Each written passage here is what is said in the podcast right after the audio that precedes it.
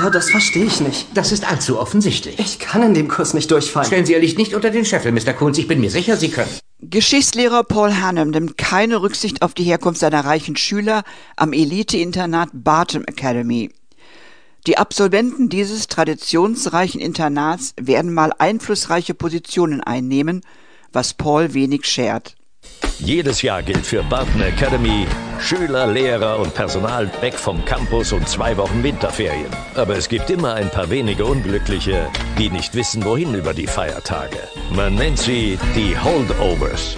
In diesem Jahr, wir schreiben 1970, wird der unbeliebte Paul Hannem dazu verpflichtet, eben diese Holdovers zu beaufsichtigen. Mr. Hannem. Hallo, Mary. Ich höre, Sie sind dieses Jahr zum Babysitten verdonnert worden. Wie konnte das nur passieren? Die Köchin Mary hat kürzlich ihren eigenen Sohn im Vietnamkrieg verloren und möchte nicht allein zu Hause sein. Und als einziger Schüler bleibt der hochintelligente, aber aufsässige Angus übrig, der eigentlich mit seiner Mutter im Strandurlaub sein wollte. Sie haben sich gerade Nachsitzen eingehandelt, Sir. Mit Ihnen hier zu sein ist schon ein einziges verdammtes Nachsitzen. Glauben Sie, dass ich Sie gern babysitte? Nein, ich habe gebetet, dass Ihre Mutter ans Telefon geht. Oder dass Ihr Vater kommt in einem Hubschrauber oder einer fliegenden Untertasse, mein um Vater ist tot. Da muss selbst der zynische Pauker schlucken. Und es ist Mary, die ihm ins Gewissen redet. Sie sagen doch keinem Jungen, der über Weihnachten allein gelassen wird, dass niemand ihn haben will. Was stimmt nicht mit Ihnen? Warum Paul ist, wie er ist, erfährt man im Laufe des Films.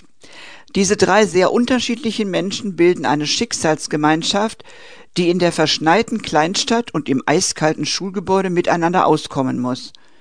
Und nach zahlreichen skurrilen Zwischenfällen kommt pünktlich zum Weihnachtsfest so etwas wie eine besinnliche Stimmung auf. Ich glaube, ich habe noch nie ein richtiges Familienweihnachten gefeiert. Danke, Mary. Das klingt alles nach einer bittersüßen Weihnachtsgeschichte. Doch zweifache Oscar-Preisträger Alexander Payne gelingt bei aller Melancholie ein herzerwärmender Film voll witziger Momente. Mit viel Gefühl und den für ihn typischen Humor erzählt Payne davon, wie man zusammen weniger allein ist und manchmal gerade von den Menschen am meisten lernt, mit denen man am wenigsten gemeinsam hat. Ausstattung, Musik und Kamera sind dermaßen authentisch, dass man sich in die 70er Jahre zurückversetzt fühlt. Und die drei Hauptdarsteller harmonieren brillant. Divine Joy Randolph als resolute Köchin Mary, Dominic Sessa als aufsässige Angus in seiner ersten großen Rolle, vor allem aber Paul Giamatti als verbitterter Lehrer eine Oscar-reife Performance.